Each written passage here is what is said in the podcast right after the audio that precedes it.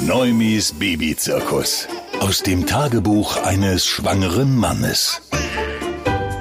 Darf ich auch irgendwas unterschreiben? Nö. Das war meine Frage beim ersten Gespräch mit der Hebamme. Als Typ hast du jetzt nichts mehr zu melden. Zumindest fühlt sich das so an. Mensch, Glückwunsch!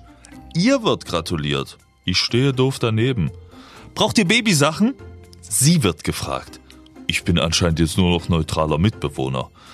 Was macht ihr in der Elternzeit? Sie wird gefragt. Selbst 2019 wird an den Mann wenig gedacht. Okay, klaro. Sie hat das Baby im Bauch. Sie hat die körperlichen Veränderungen. Sie hat die Geburtsschmerzen und sie übernimmt 99 Prozent des Jobs namens Baby. Zumindest bis es da ist.